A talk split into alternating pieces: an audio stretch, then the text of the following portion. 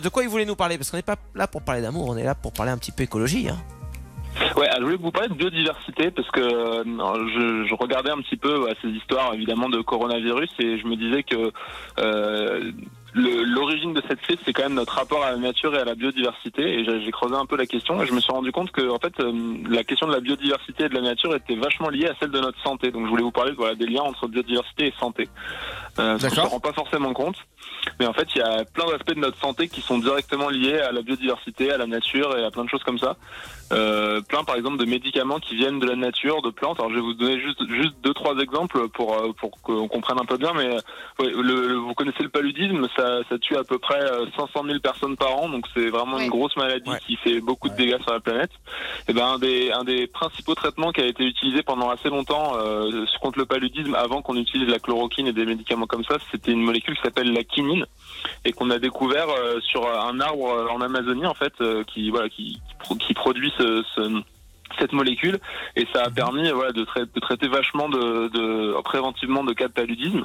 Un autre médicament qu'on connaît hyper bien qui vient des plantes, c'est l'aspirine. L'acide salicylique, ça a été découvert sur l'écorce d'un arbre qui s'appelle le saule. Euh, ah, voilà, il y a plein de médicaments, il y a plein de médicaments comme ça qu'on connaît, qu'on utilise dans notre vie de tous les jours, qui viennent euh, des plantes. Euh, par exemple, dans les, les glaucomes, euh, enfin les, les, les collyres pour traiter les glaucomes, c'est encore des arbustes d'Amérique du Sud. Donc tout ça pour vous dire qu'en fait, il y a plein de, il y a plein de petites euh, plantes, de petites espèces qui produisent des, des molécules qu'on connaît pas encore, qu'on n'a jamais découvert. Et en fait, t'es en train de me dire, en train de me dire, en gros, Clément, je suis désolé, je fais une mini pause, mais que si je vais à la pharmacie pour demander de l'aspirine et qu'ils en ont plus, je peux aller croquer dans un arbre un peu.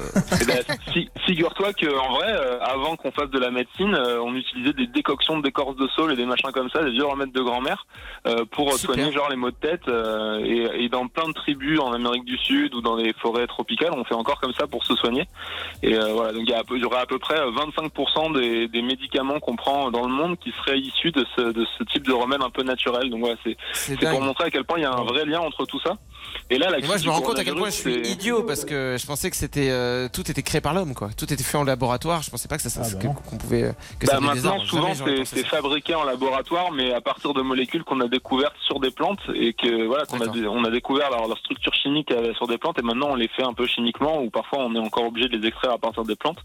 Et voilà, là, le coronavirus, c'est une maladie qu'on se tape euh, bien violemment parce qu'on est allé trop profond dans les forêts et qu'on a qu'on s'est mis en contact avec des animaux qu'on aurait un peu dû laisser tranquilles mais ça marche aussi dans l'autre sens en fait. Quand on détruit la forêt, quand on détruit la nature, en fait, on détruit avec des espèces qui potentiellement pourraient nous servir euh, euh, pour euh, fabriquer des médicaments qui sauveraient des millions de vies. Donc, faudrait peut-être, c'est peut-être le signe qu'il faut qu'on change un peu notre rapport à la nature et arrêter de considérer qu'une petite espèce de plante ou une petite espèce d'animal, elle a pas elle a pas d'importance parce que parce qu'on voilà parce qu'on peut en faire ce qu'on veut. Non non en fait c'est un, un maillon dans une chaîne qui est hyper importante pour notre santé quoi. Oui, c'est ça. Il y a le mot interdépendance qui ressort aussi beaucoup, euh, notamment euh, par, euh, par plus des maîtres spirituels bouddhistes. L'interdépendance, c'est très connu ça dans le bouddhisme. On est tous reliés, en fait, tous les êtres sont reliés entre eux. Et en gros, si tu pètes euh, effectivement un maillon de la chaîne, bah, du coup, tu pètes euh, la vie sur Terre. quoi. C'est depuis que tu es bouddhiste que tu t'es rasé la tête, Rachel, ou c'était avant déjà? Ça, c'est depuis, ouais, enfin, c'est plus la calvitie ouais, qui, a, commencé quand j'avais ah, 22 ans. Et puis j'ai pas envie d'en parler parce qu'à la suite de ça, je me suis fait quitter par Aude qui trouvait que je faisais plus vieux que mon âge. Enfin, bon, bref. c'est vrai? Oh non, non, mais ça a joué. Elle disait ouais ça te va mal. Et tu rases pas la tête, tu seras moche, elle m'avait dit. C'est gentil. Et du coup, Putain, on parle de biodiversité là, vas-y, on continue. Je voulais parler d'autre chose. Je vais pleurer sinon.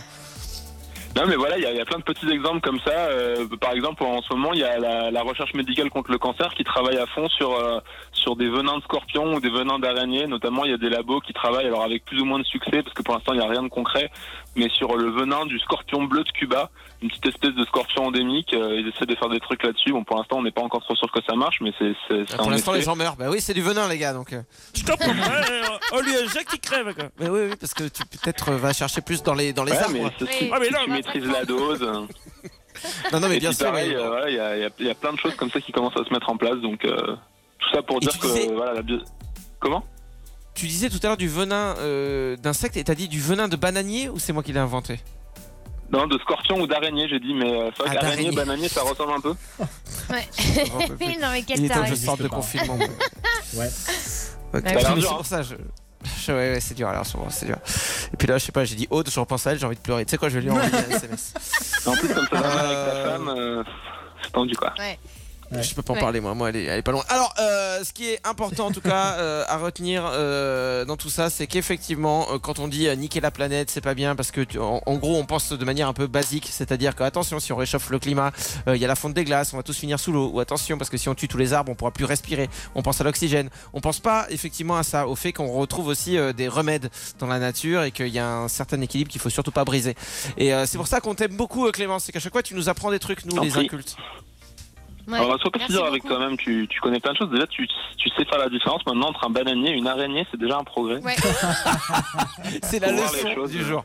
Waouh. Les bananiers n'ont pas de venin. Euh, J'arrêterai d'avoir peur. Du coup, c'est génial. Merci beaucoup, euh, Clément, d'avoir été avec nous. Bisous Clem. Euh, de on te donne rendez-vous mercredi prochain? Bah ouais, carrément.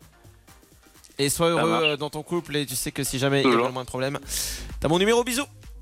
Oui, je l'ai toujours, je, je le garde précieusement. Allez, Bisous bisous. Clem. Salut mon cœur. Euh, Clément, pardon.